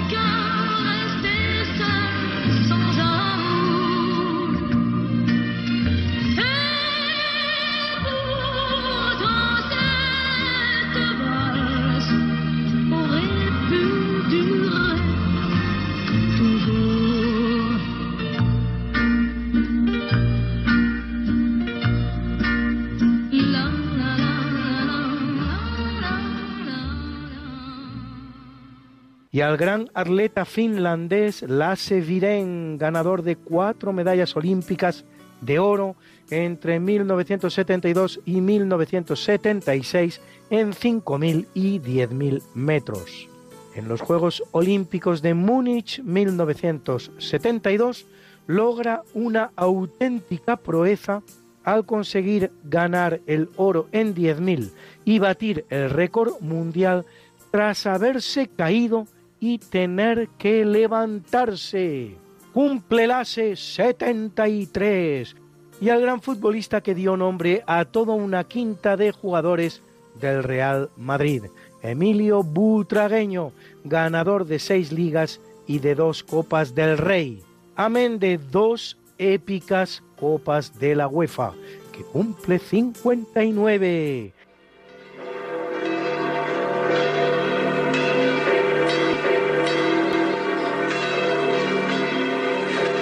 Y celebra la Iglesia Católica a María Magdalena, uno de los grandes personajes de los Evangelios, primera persona que vio resucitado a Jesucristo cuyo final contempla la tradición en la costa mediterránea francesa, y a Andrés Teófilo y Platón, mártires, mártires, mártires, a Atón, Cirilo de Antioquía, Hilario y Pancario, obispos, obispos, obispos,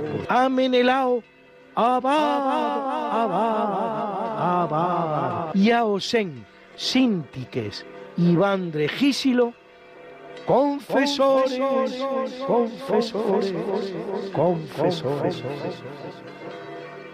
You've got something that must be done, and it can only be done by one.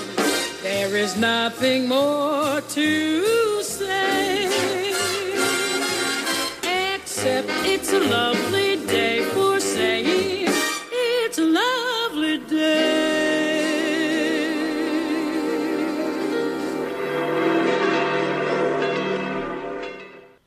Muchas gracias Luis por esta interesantísima sección de efemérides. Hoy no es un día cualquiera. Y a continuación, el profesor José Manuel Amaya presenta la sección de curiosidades científicas.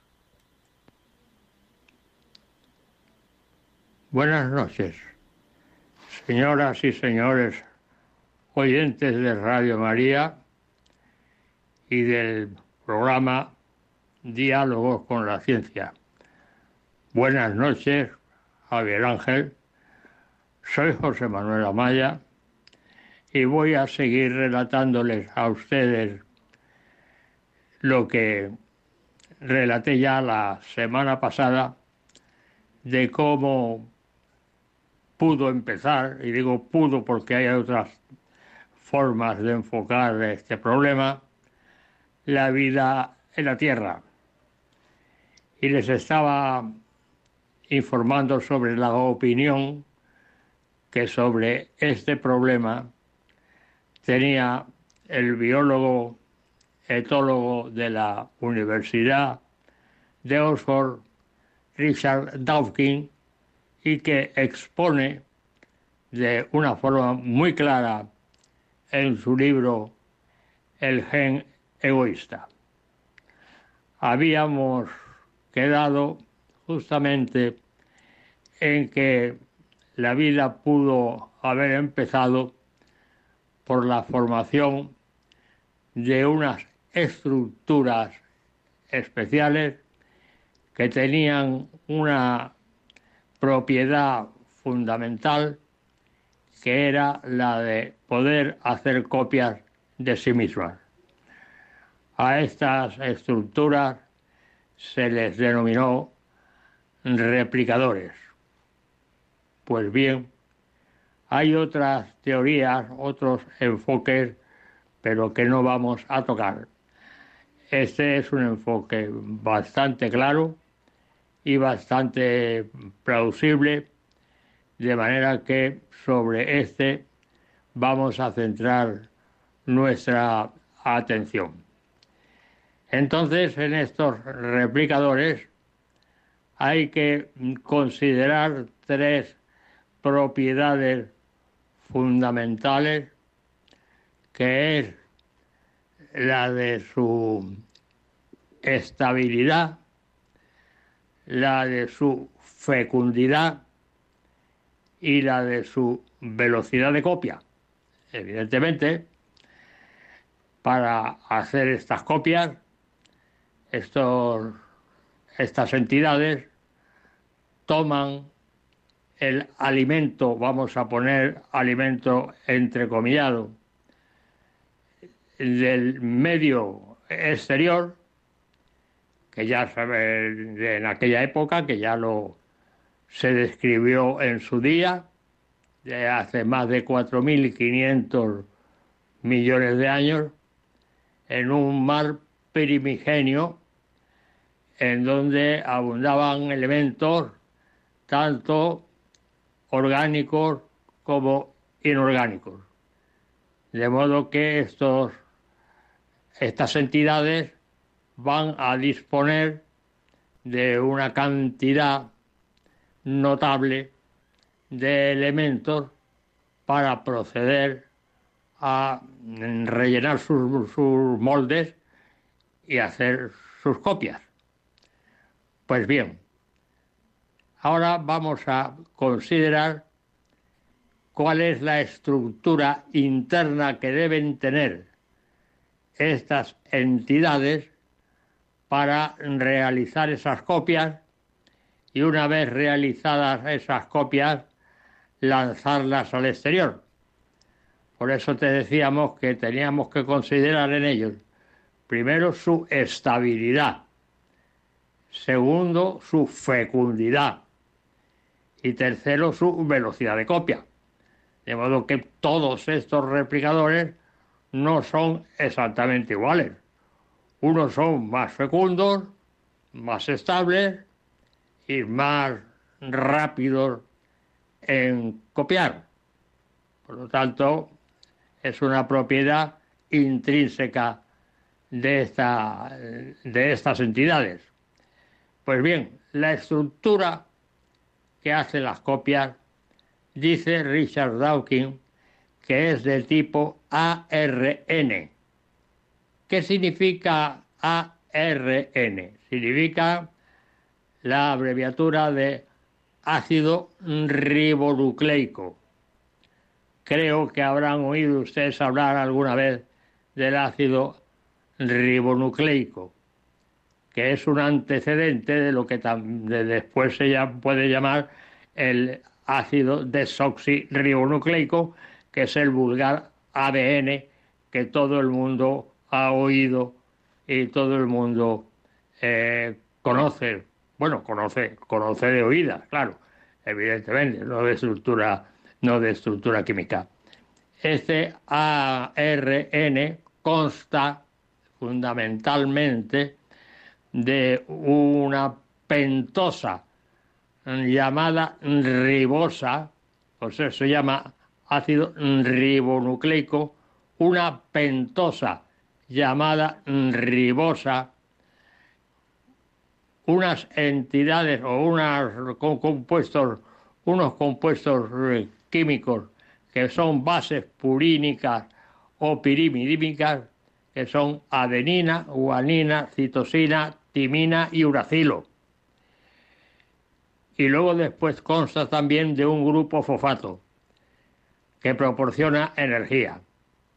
Pues bien, la pentosa, llamada ribosa, el nombre de pentosa es que tiene cinco carbonos. El otro día, el director del programa nos hablaba de una forma extraordinariamente clara de la química del carbono, que es la química de la vida, efectivamente de modo la pentosa, llamada ribosa. Y como aparece la palabra penta, ¿eh? pentosa significa una, esto, un azúcar, es una azúcar de cinco carbonos. Fíjate que la palabra penta aparece también, pues mire usted que, es una que se me está, pentágono. Pentágono es la figura geométrica que tiene cinco lados. ¿eh? Eh, también se me ocurre otra palabra un poco más rara, y como estamos en una emisora eh, de tipo religioso, pues esto, la Biblia, concretamente, los libros de la Biblia, el Pentateuco, el Pentateuco, que consta de cinco libros, que es el Génesis, el Éxodo, el libro de los números, el Levítico y el Deuteronomio. Fíjense ustedes que aprovecho la ocasión también para desviarme un poco del tema y pasar a, mm, en fin, eh, analizar la estructura de otras palabras. Y con esto lo que consigo, por supuesto, es también darles una información a ustedes, que a lo mejor no conocen, y en definitiva, hacer cultura, que es lo que importa en estas actividades curiosas que en las que me encargo eh, en fin, de forma manera encantada de ofrecerles a ustedes. Pues bien, entonces ya tenemos la estructura que forma, que, que tienen los replicadores para mm, dar lugar a esas copias, a esas copias que luego, una vez establecidas, una vez estructuradas, van al exterior. Pero ¿qué pasa cuando existe una gran estabilidad, una gran fecundidad y una enorme velocidad de copia? Pues significa que todo el medio ambiente que rodea a estos replicadores tan bien estructurados se llena de replicadores. ¿eh? Por lo tanto, se, se llena de copias, se llena de copias.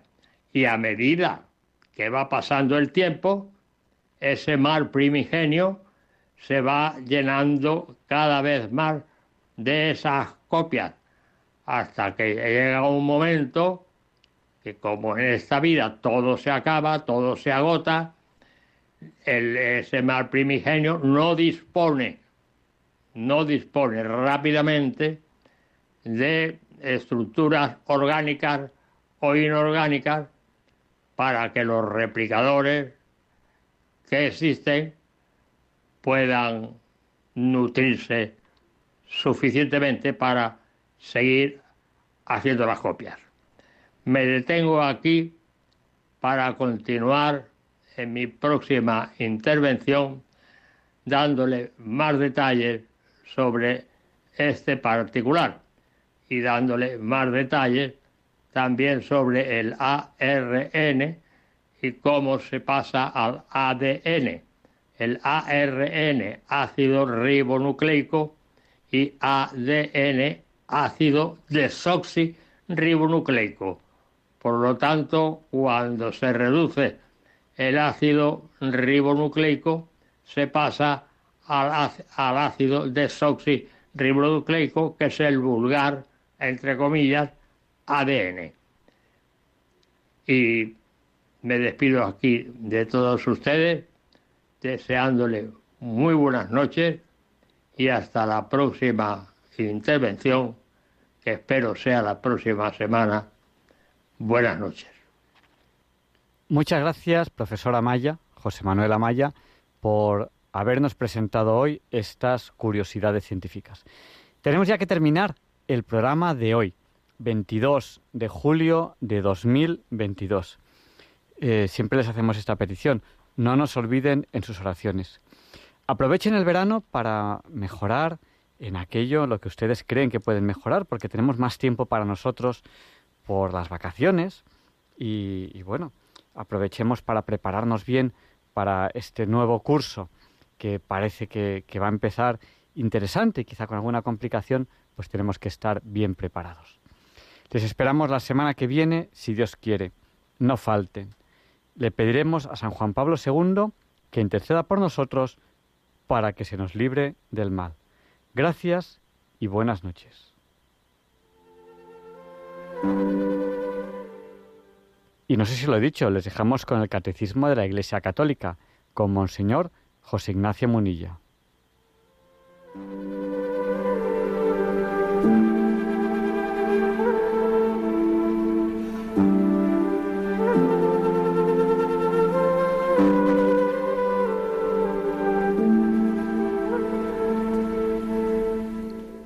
Y así concluye en Radio María el programa Diálogos con la Ciencia. Dirigido por Javier Ángel Ramírez.